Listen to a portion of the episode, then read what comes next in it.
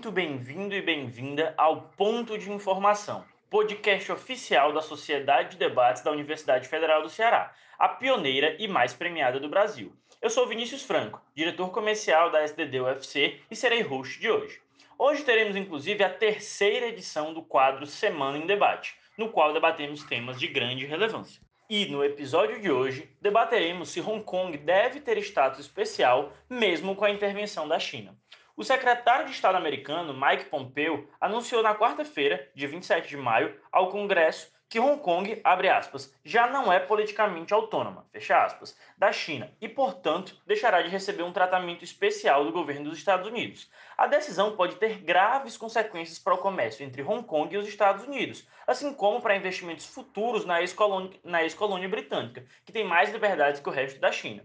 É, nenhuma pessoa pode assegurar hoje que Hong Kong mantém um alto grau de autonomia da China, dados os acontecimentos no local, afirmou Pompeu em, um comunicado. Suas declarações são uma resposta à controversa nova lei de segurança para Hong Kong, aprovada pelo parlamento chinês nesta quinta-feira, após anos de intensos protestos no território contra o papel de Pequim e por maiores liberdades. A decisão do governo dos Estados Unidos de revogar o status especial de Hong Kong devido a um temor sobre as liberdades na ex-colônia britânica é um ato de barbárie, afirmou nesta quinta-feira o escritório do Ministério Chinês das Relações eh, Exteriores no território. Esta é a decisão mais bárbara, mais irracional e de maior vergonha, afirma o escritório em um comunicado, na primeira reação de um ministério do governo chinês. Nossos debatedores terão cinco rodadas, cada uma com três minutos de fala, trazendo em cada uma argumentos pontuais para defender as suas respectivas posições. Lembrando que aqui ninguém está defendendo a posição em que acredita necessariamente. No debate competitivo, nós estamos sempre postos para defender qualquer um dos lados, independentemente das circunstâncias, com o objetivo de fomentar o melhor debate possível. Para isso, agora apresento a vocês nossos convidados de hoje. No time da defesa, teremos Isabela Franco segunda de seu nome, finalista do nono TAD, semifinalista de diversos campeonatos, como o primeiro Carcará, o primeiro Maria Curupaiti, o primeiro Ceará Debates, também semifinalista de iniciados do sexto CBD e semifinalista geral do terceiro Armorial, além de segunda melhor debatedora do nono TAD e top 7 no terceiro Armorial. Ela que vem sempre batendo na trave aí nesse último ano e que em 2020 espera é, é, aparecer em mais pódios no movimento. E na oposição, Carlos Eduardo, nosso Kim Kataguiri, o otaku é, de sequência aí ao nosso querido Diegão das Massas, finalista do segundo armorial, semifinalista do terceiro armorial e do sétimo torneio temático de debates. Além de top 3 de melhores debatedores no segundo armorial, top 10 no primeiro Ceará Debates e também no torneio temático. Além de ter feito break e ter sido adjudicador da final do quinto Potiguar de debates. Agora, pelo lado da defesa, eu chamo Isabela Franco. Lembrando que ela irá defender que Hong Kong deve ter status especial mesmo com a intervenção da China. Bom, para começar essa discussão, a gente tem que entender por que, que realmente é tão relevante a gente estar tá discutindo a situação do status especial de Hong Kong, mesmo com essa intervenção chinesa. Bom, nessa brilhante introdução, a gente já entende que os Estados Unidos pretendem tirar esse tratamento especial que é dado a Hong Kong. Mas em que contexto isso se insere?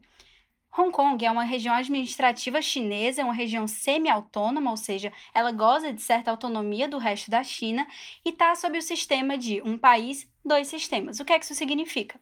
que a China é comunista e tem todo um aparelho estatal dominante, em detrimento de Hong Kong, que tem um sistema capitalista semelhante a uma democracia liberal ocidental funcionando, ainda que a China tenha um certo domínio sobre os seus órgãos administrativos, como o legislativo e o executivo.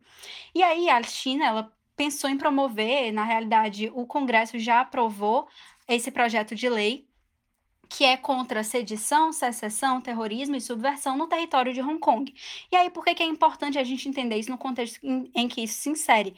É porque, mais uma vez, a China está tentando antecipar o seu controle sobre o território de Hong Kong. Por que, que eu digo antecipar? Porque que em 1997, quando Hong Kong deixou de ser é, colônia britânica e passou a ser parte da China, ainda que gozando de certa autonomia, é, foi estabelecido esse prazo de 50 anos para que a China pudesse ter esse, esse território plenamente reintegrado.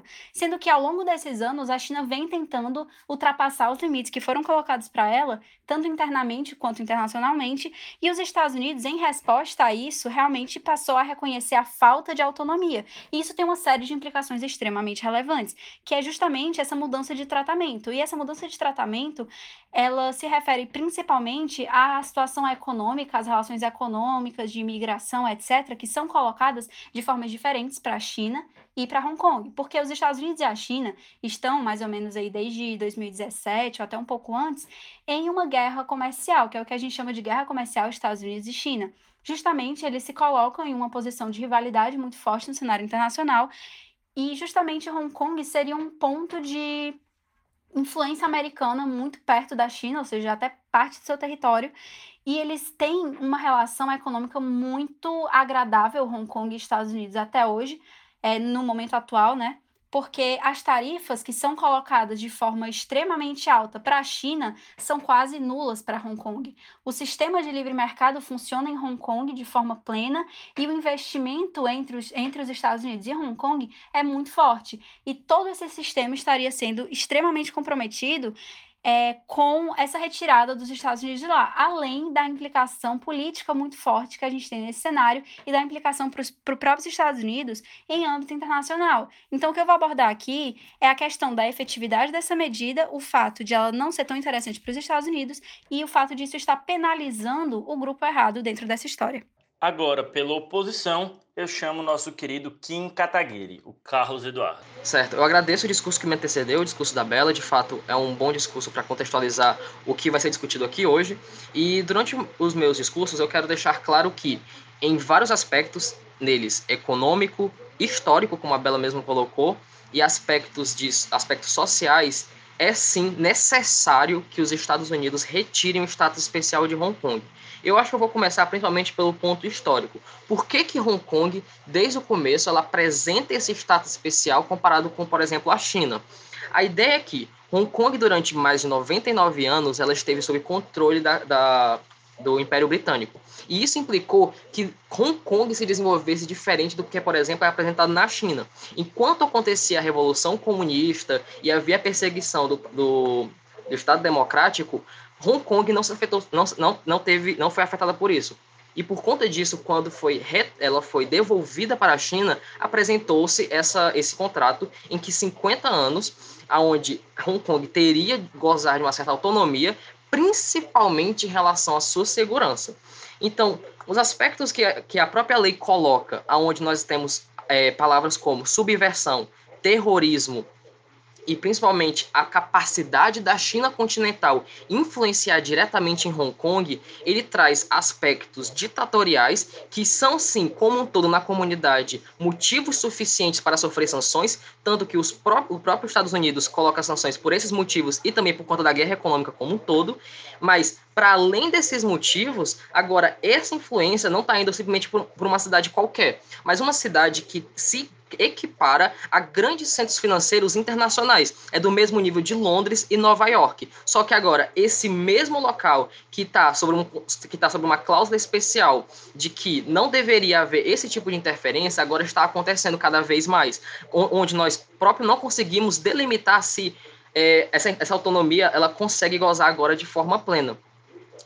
E isso é problemático na medida que nós agora temos a mesma China que travou a guerra comercial, como a, como a Bela colocou, e que ao começo desse ano tentou se estabelecer um início de uma, um acordo junto com os Estados Unidos, inclusive iniciando a fase 1, tomando atitudes que vão contrárias à própria ideia do acordo, à própria ideia de evitar esses novos conflitos. Parece que o governo chinês, de alguma forma, tenta testar seus limites todos os dias. E agora eles tentam, querem testar seus limites sobre quanto eles podem influenciar sem que sejam prejudicados. E por conta disso, é necessário que nesse momento os Estados Unidos, sim, tomem medidas mais, mais duras, mais eficazes e aplique sanções diretamente com a revogação do status especial.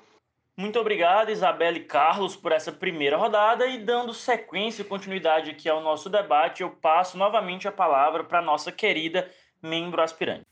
Então, Carlos, obrigada pelas considerações e eu quero tratar aqui justamente do ponto de que a China ela vem tentando ultrapassar esses limites que a gente colocou historicamente para ela. E aí, nesse contexto, eu quero retratar que o fato dos, dos Estados Unidos estarem tomando essa medida vai ser penalizar o grupo errado pelas ações erradas da China. Eu concordo, assim como você falou, que a China realmente vem promovendo essa quebra do acordo, que isso é extremamente negativo. Não dá para estabelecer direito qual é o limite entre a China e entre Hong Kong agora, e eu entendo que a China, e isso historicamente isso ela sempre teve, isso não pode ser levado em consideração, que ela tem é um domínio sobre os órgãos administrativos, executivo e legislativo de Hong Kong. A questão aqui é que essa interferência com essa nova lei, que ainda não foi promulgada implementada, mas ela já está em curso no Congresso, ela busca cercear principalmente a questão da liberdade de expressão e colocar, enfim, todo esse aparelhamento estatal chinês dentro de Hong Kong. E quem vai sofrer as consequências dessa retirada de reconhecimento de autonomia é justamente os cidadãos de Hong Kong. E os cidadãos de Hong Kong, a gente tem que entender que eles lutam contra esse autoritarismo. Na China, a gente não tem esse contexto de direitos humanos, a gente não tem Estado de Direito, a gente não tem processo legal, separação de poderes plena, não tem direito de voto, que é algo de que eles gozam lá, é liberdade de expressão, liberdade de imprensa, tudo isso vai estar sendo comprometido. E a partir do momento que a gente tira a influência americana desse território e os Estados Unidos resolvem não reconhecer mais essa autonomia, é, a gente deixa o caminho muito livre para a China implementar de fato essa medida lá. E aí, o que é que eu quero dizer que, que não vai ser muito efetivo para passar uma mensagem para a China? Porque a gente tem que analisar isso no contexto da guerra comercial, porque Estados Unidos e China não tomam ações isoladamente. Então, sem os Estados Unidos conferindo o cumprimento das liberdades em Hong Kong, que é algo que eles mesmos se comprometeram a fazer por meio do Hong Kong Policy Act, que é algo que passou pelo Congresso americano, é o caminho fica muito mais fácil para essa implementação, porque a China não tem mais quem temer. A China, ela teria quem temer se os Estados Unidos estivesse ali é, complementando essas liberdades em Hong Kong. E aí essa tensão vai reverberar muito mais para os cidadãos, que desde 98, que foi a primeira eleição que houve lá, os partidos pró-democracia ganham nas urnas. Então, em última instância, os Estados Unidos estão virando as costas para cidadãos que são livres, que historicamente fazem manifestações em prol da liberdade e da democracia, e a simbologia que isso carrega para o Ocidente é uma coisa extremamente forte. Então, assim, a gente está penalizando o grupo errado. É, é sim para se estabelecer sanções para a China, mas que afetem de fato a China. E já já eu toco no sentido de por que, que isso não vai penalizar a China de fato. E sim vai estar, tá, como eu falei aqui agora, reverberando em cima dos cidadãos, que não têm condição de lutar contra o aparelhamento estatal chinês, justamente porque eles já têm um grau considerável de, de estarem submetidos a essa a toda essa conjuntura estatal chinesa já dentro desse território, e agora ainda mais quando a gente considera essa nova lei. Muito obrigado, Isabela. E aí, antes de passar aqui para o Carlos Eduardo, apelidado aqui por muitos por Kim Kataguiri, o editor mandou aqui no ponto eletrônico que eu fico perguntar para ele, para ele explicar aí também nesse discurso por que desse apelido e por que que dizem que ele teria vindo daquela região. Obrigado pelo tempo, Franquinho, e respondendo essa maravilhosa pergunta, este foi um apelido que surgiu porque minha dupla me achava muito parecido com o Kim Kataguiri e em um belo torneio ela decidiu me chamar assim na frente de todo mundo. E aí nós temos hoje, você, você continua insistindo com esse apelido e eu sei que você me ama, tá bom? Agora, respondendo um pouco do que a Bela falou e sobre até a análise que ela faz de como os cidadãos eles seriam de alguma forma prejudicados nesse tipo de atitude, eles também são, tipo assim, é possível também dar uma análise de como eles são de alguma forma prejudicados ou negligenciados quando nós simplesmente não tomamos a medida necessária para um tipo de atitude como esse. O acordo como um todo, e ela até cita o Hong Kong Policy Act, ele de fato surgiu justamente nessa vertente, aonde caso a China quisesse de alguma forma ela se sobrepor à própria lógica de Hong Kong, isso de alguma forma seria punido. E a Bela fala sobre como os partidos pró-democracia ganharam nas zonas recentemente, etc. Mas esses mesmos partidos, no ano de 2014, tiveram uma tentativa de controle do Congresso chinês, onde eles iriam decidir quem poderia ou não ser candidato de Hong Kong. Ou seja, não é de hoje que a China toma medidas mais incisivas para querer de alguma forma tomar esse controle para si, mas como esse controle às vezes já chega na política e agora chega na segurança quando ele fala de discursos de, subver de, sub de subversão. A própria lógica de subversão por si só, ela já vai afetar os cidadãos, porque a lógica de subversão é algo que vem de baixo para cima, e qualquer tipo de discurso que não for favorável ao governo vai ser encaixado nessa categoria. Então, por que, que é importante, ainda assim, os Estados Unidos retirar esses status? Porque Hong Kong, se é uma zona de disputa hoje, é principalmente por conta desse acordo. Quando nós mantemos ainda os privilégios e agora os direitos estão sendo desrespeitados, é como se os Estados Unidos não se, não, não se importassem de alguma forma com a origem do acordo ou sobre de como está essa população. Porque a população em si, ela de alguma forma vai continuar mantendo esses protestos, pois é a população desde 97 vem lutando por isso, e agora nós simplesmente mantermos o status quo, aonde nós mantemos esse acordo e ainda continuamos privilegiando agora de alguma forma a China, ela vai ter duas vias. Ela vai ter um acordo que foi iniciado na fase 1 agora, que visa aumentar eh, essa, esses laços, e ainda vai ter a cidade de capital aberto ao seu bem dispor, que seria Hong Kong. A diferença de Hong Kong para qualquer cidade chinesa é a sua abertura para o mercado e a sua facilidade com o capital aberto. E por conta desse privilégio, que ele é tão significativo, os Estados Unidos tomarem esse tipo de sanção, tomarem esse tipo de é, tomarem essa atitude, é sim suficiente e sim impactante para nós tentarmos de alguma forma barrar os avanços chineses do que simplesmente nós mantermos a autonomia e não tomarmos algum tipo de atitude frente a isso. Muito obrigado, Carlos. E agora, para fomentar a discussão da nossa terceira rodada, como é de praxe, os membros da Sociedade de Debates que estão aqui ao vivo assistindo a nossa discussão, é, o Pedro Vitor, a Lara Muniz, o Ítalo Juan, formularam aqui uma problemática para que possa a gente dar uma nova perspectiva, um novo panorama para o nosso debate. E aí eles querem que vocês falem um pouco sobre a controvérsia proposta de Lei de Segurança Nacional que foi aprovada nessa semana pelo Congresso Nacional do Povo, que é o órgão máximo legislativo da China, justamente com o objetivo de combater esse suposto terrorismo na região de Hong Kong. O lado chinês argumenta que, na verdade, é, é uma tentativa de é, proteger aquela população de medidas que seriam terroristas, ou seja, aqueles protestos que a gente vem vendo no, no noticiário, sendo que a coalizão ocidental e que apoia uma maior autonomia para Hong Kong fala, na verdade, que isso vai restringir ainda mais a liberdade daquela população. E aí, é, pelo lado da defesa, eu chamo a Isabela para se pronunciar sobre o tema. Então, gente, muito obrigada pela pergunta. E sobre essa questão do terrorismo relacionada à Lei de Segurança Nacional, é muito coerente a gente pensar que, em relação ao status especial, a gente tem que entender que é o seguinte: essa lei de segurança nacional é uma forma de transpor o controle que a China tem sobre seus, sobre seus cidadãos para os cidadãos de Hong Kong também. E aí é muito fácil para o governo chinês rotular essas manifestações de terrorismo puramente, quando na realidade essas manifestações elas são historicamente voltadas contra essas tentativas sucessivas da China de interferir no território é, de Hong Kong. E aí o que é, que é importante a gente entender? que essa lei de segurança nacional, justamente essas questões de subversão, sedição, secessão, elas são formas de estabelecer o controle justamente, por exemplo, dentro do território chinês, quando algum cidadão faz menção a alguma crítica à figura do Xi Jinping ou ao Estado chinês ou ao Partido Comunista Chinês, aquele cidadão ele é duramente reprimido. E todo esse aparelhamento que tem relação a isso a China busca levar para a ideia de Hong Kong. E o problema central aí é que em Hong Kong eles gozam de uma liberdade que os cidadãos chineses não gozam. Então, quando eles têm liberdade de expressão, quando eles têm essa liberdade de imprensa, eles podem livremente professar seus valores, suas crenças, etc., de uma forma que eles querem continuar fazendo e o Estado chinês quer se sobrepor a isso. Então, é, rotular de terrorismo essas manifestações pró-liberdade, pró-democracia, para o Estado chinês é muito favorável. Acontece que, a partir do momento que a gente percebe que isso é uma luta pró-liberdade, pró-democracia, a gente deve sim manter esse status especial, e aí eu aproveito para já ir respondendo aos pontos do Carlos no último discurso dele. A gente tem que entender, Carlos, que a simbologia que isso carrega é muito grande.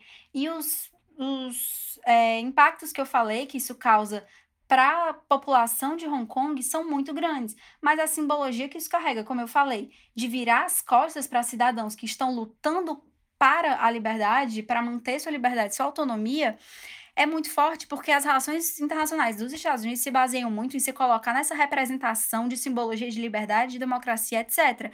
E a partir do momento que eles viram as costas e passam a não reconhecer essa autonomia, eles jogam fora uma oportunidade extremamente relevante de representar isso no momento de conflito contra o autoritarismo. Então, quando esse conflito se coloca de forma cada vez mais relevante, ao invés dos Estados Unidos irem lá e se sobreporem é, de uma forma que eles estão legitimados a fazer por meio do Hong Kong Policy Act, enfim, por meio de outros tratados internacionais que versam sobre essa mesma matéria, é, eles passam uma imagem de que eles cederam a essa pressão chinesa.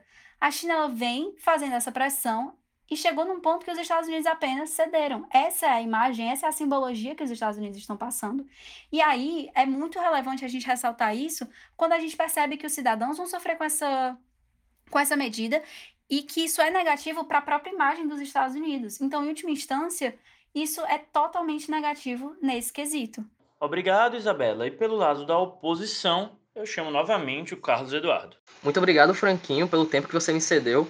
É, respondendo um pouco a pergunta que colocaram brilhantemente, falando sobre o projeto de segurança, esse projeto de segurança ele visa trazer a ideia que a China continental implementa dentro de si para Hong Kong. Só que a gente tem que a gente tem que delimitar bem por que, que Hong Kong tem esse status especial e não é somente por conta de, dos, dos aspectos econômicos, mas a ideia de você manter, é, manter os valores democráticos, você manter a autonomia da qual foi comprometida.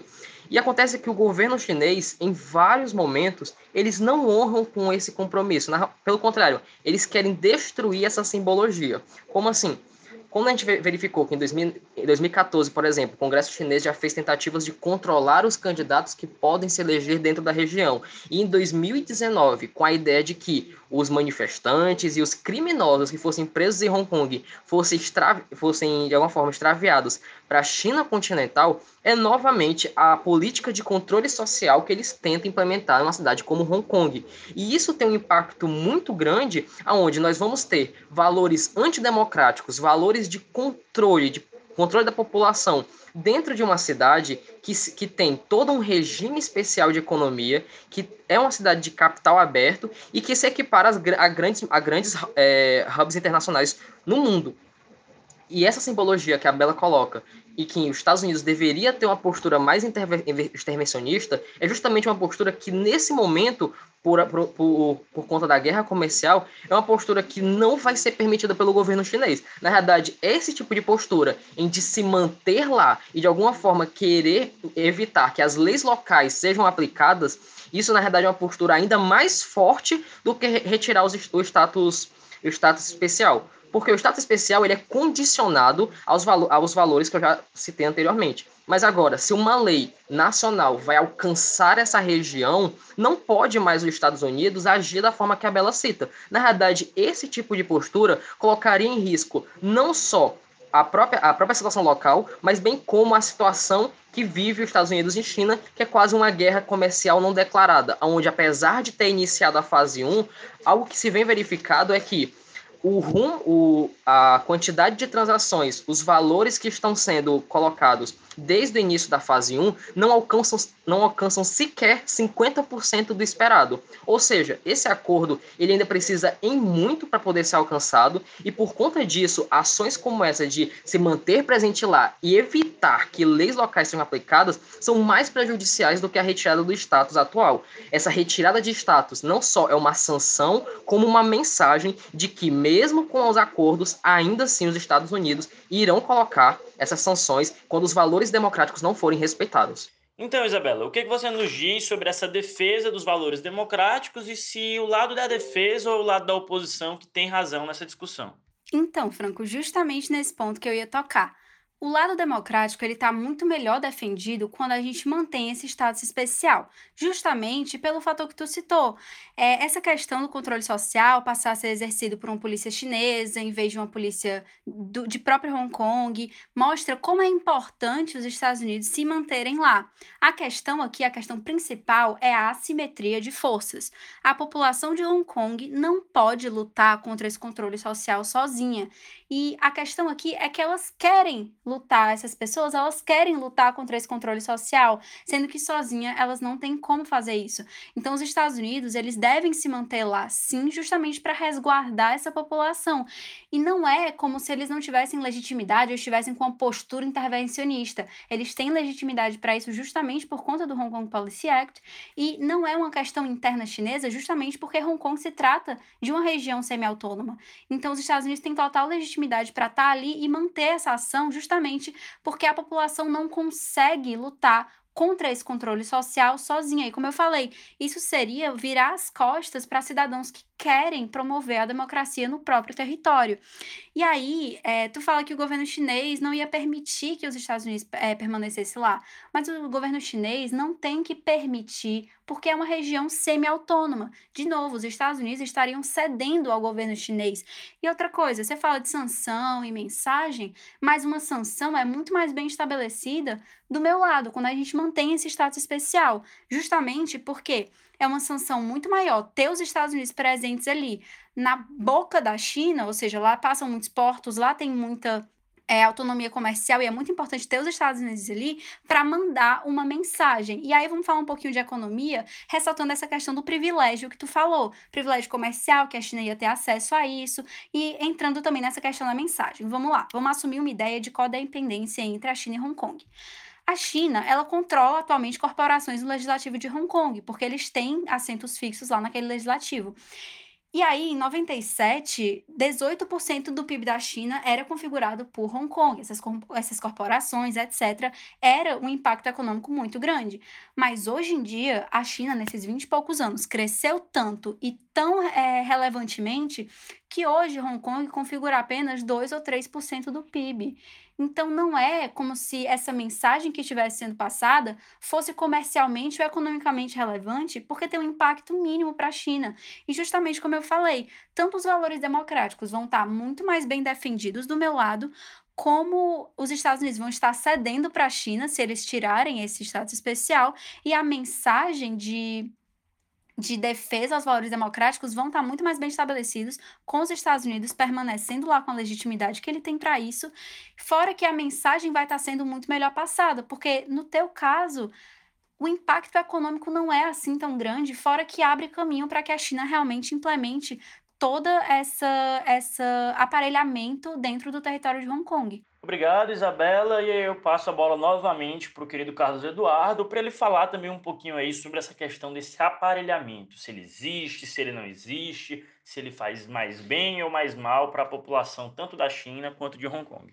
Certo, obrigado Franco. Eu vou aproveitar agora e falar um pouco sobre a política de controle social que existe hoje na China e por que que quando o Partido Comunista Chinês tenta agora colocar domínio sobre a segurança segurança de Hong Kong já coloca em xeque-mate a ideia do, do, do status especial.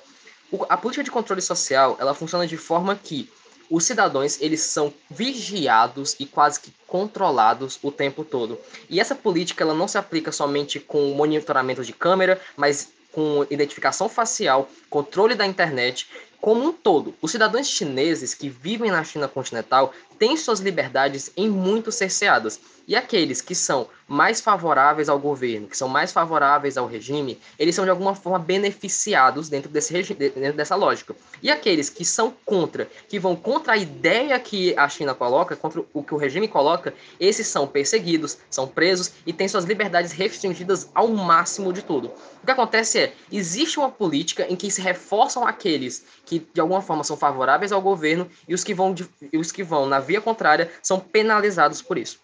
Quando agora a, o Partido Comunista Chinês tenta implementar controle sobre a jurisdição e a segurança de Hong Kong, eles estão de forma agora, é, de alguma forma, podem interferir aplicando essa política. E aí a Bela fala que é importante os Estados Unidos instalarem para fiscalizarem e de alguma forma evitarem isso. A questão é, isso vai acontecer. A política de segurança vai acontecer e, a, e agora eles vão tomar essas medidas. E quais são as respostas que os Estados Unidos vai, vai, vai poder colocar estando de alguma forma fiscalizando lá? Ele vai retirar o status especial somente depois, quando, quando as ações forem executadas, então apenas ele vai esperar e observar. A questão é, as medidas têm que, têm que ser tomadas desde o primeiro momento para garantir que a resposta é efetiva. E não esperar que lá na frente a polícia, de fato, vá atrás dos manifestantes, vá reprimir essas manifestações para que alguma medida seja tomada. Ou até pior, não se consiga fiscalizar isso e magicamente as manifestações de Hong Kong desaparecem da noite para o dia, e ainda mantendo o status especial de que lá é uma região autônoma, de que é uma região onde os valores democráticos eles são prevalecidos de alguma forma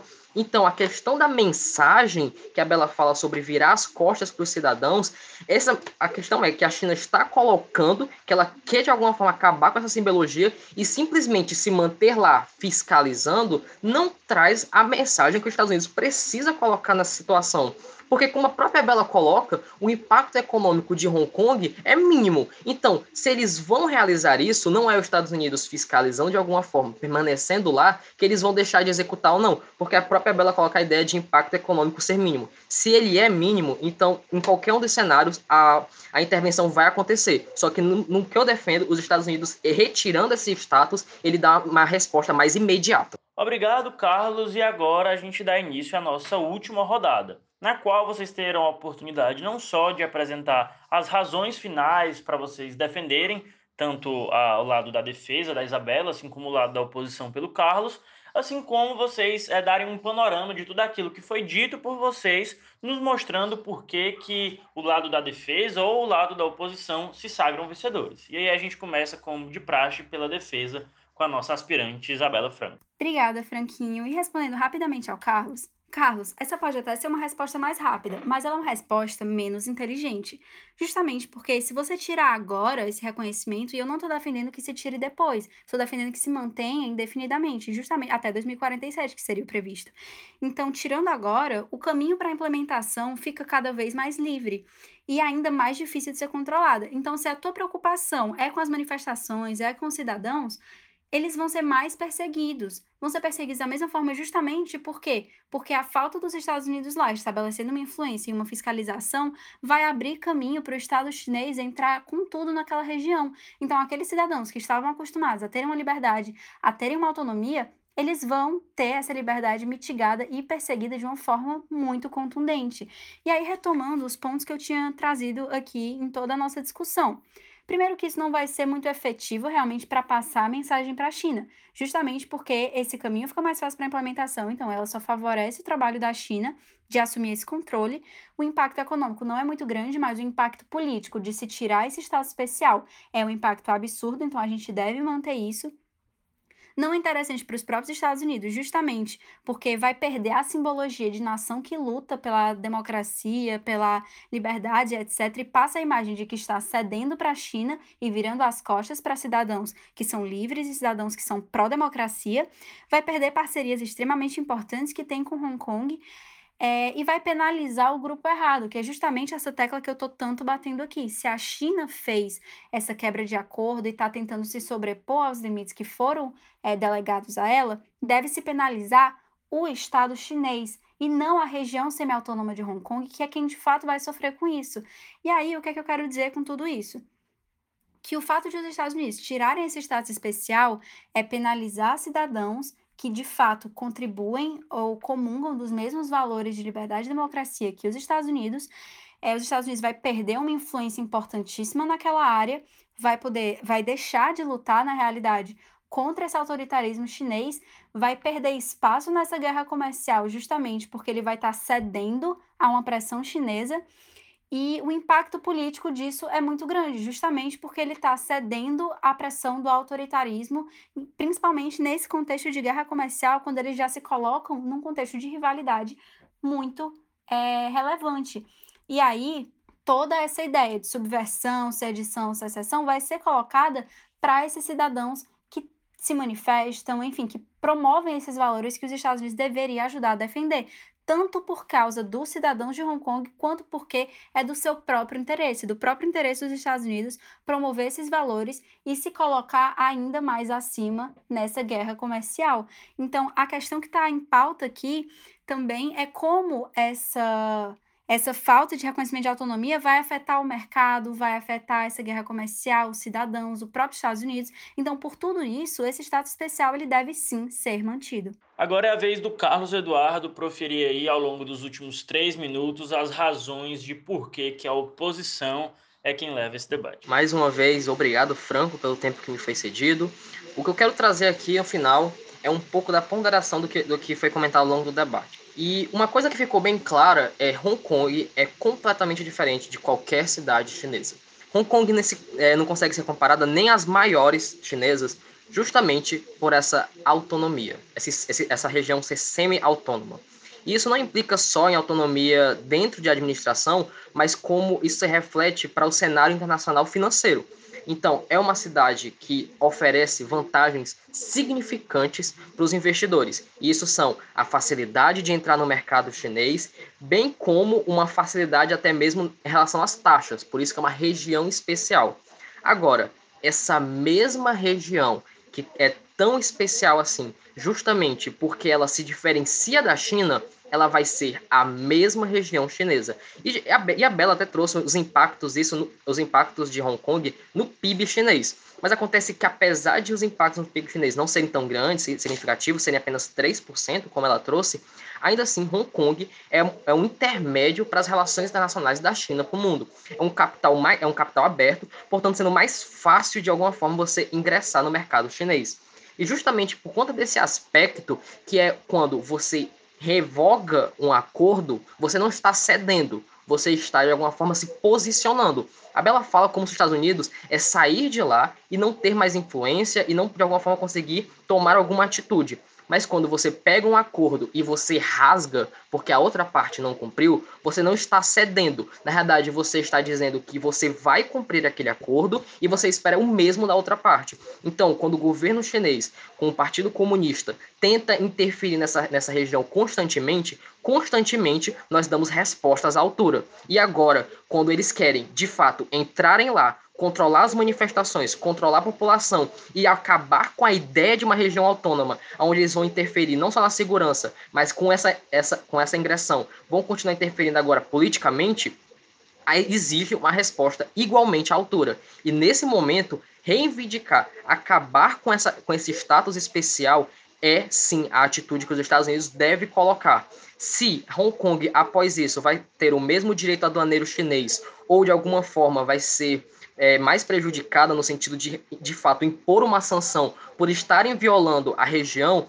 isso vai ser algumas das saídas que o, que o presidente dos Estados Unidos tem a opção de colocar. Mas agora, acima de tudo, precisam de um posicionamento e esse posicionamento deve sim reivindicar esse acordo que foi que foi posto no ano de 97, aonde se, onde se comprometeram a manter esses valores democráticos. Obrigado, Carlos. Obrigado, Isabela, pelo excelente debate que vocês nos proporcionaram em plena mais uma sexta-feira aqui de quarentena, sobre um tema tão peculiar, cheio de é, controvérsias, cheio de detalhes, vocês conseguiram simplificar e permitir um debate de alto nível para os nossos ouvintes. Mas aí eu dou um minuto para que vocês possam agradecer, possam pedir aquele like maroto no Instagram, possam mandar um abraço aí para o namorado, para a namorada, é com vocês. Isabela? Muito obrigada pela oportunidade, Franco, STD. Foi uma oportunidade excelente estar aqui discutindo esse tema tão relevante, tão interessante, na companhia do Carlos e, enfim, de todos os nossos ouvintes. É, espero que vocês tenham gostado, que tenham entendido um pouco mais do tema. Enfim, fizemos o nosso máximo aqui para trazer uma discussão relevante, uma discussão interessante para vocês. Muito obrigada pela oportunidade. Muito obrigado a, a oportunidade em si. Foi um grande prazer debater não só sobre o tema, mas principalmente com a presença não só de Franquinho, um grande admirador das praias de Copacabana, mas como Bela, uma defensora dos direitos do Cocó. E a temática em si, ela é bem complexa, ela tem vários emaranhados, é uma disputa não só política, uma disputa comercial, e a gente espera que de alguma forma tenha deixado a situação um pouco mais clara para vocês, e espera que vocês continuem nos acompanhando no nosso podcast, onde nós iremos continuar tratando desses temas que são de alguma forma mais complexos, e a gente vai sempre tentar trazer o melhor debate dentro do possível. Então é isso, agradeço imensamente pela oportunidade, e agora é com você. E com isso, encerramos a terceira edição do nosso quadro Semana em Debate. Agradecemos aos nossos debatedores e membros da STD que trabalham diretamente na produção do nosso podcast. Essa iniciativa não seria possível sem o empenho de cada um de vocês, especialmente aqueles da equipe do marketing, que dão um suporte indescritível aos nossos debatedores. Eu destaco aqui o Luan Carvalho, nosso Luanzito da computação, nossa diretora de marketing, a Lara Muniz, e nesse momento especial eu quero também desejar aqui um feliz aniversário para nossa querida Júlia Ribeiro, que ontem completou 19 anos e é uma mulher perfeita. Aproveitamos para reforçar que a Sociedade de Debates da UFC está sempre trabalhando não só para otimizar sua equipe, mas também para inovar e expandir o movimento brasileiro de debates. Esperamos que vocês tenham gostado deste quadro do podcast. Por último, ouvinte, eu passo a bola para você. Conta pra gente no Instagram ou no Facebook o que você achou dessa experiência e aproveita também para nos seguir nessas redes sociais. Até mais, pessoal. Nos encontramos no próximo podcast.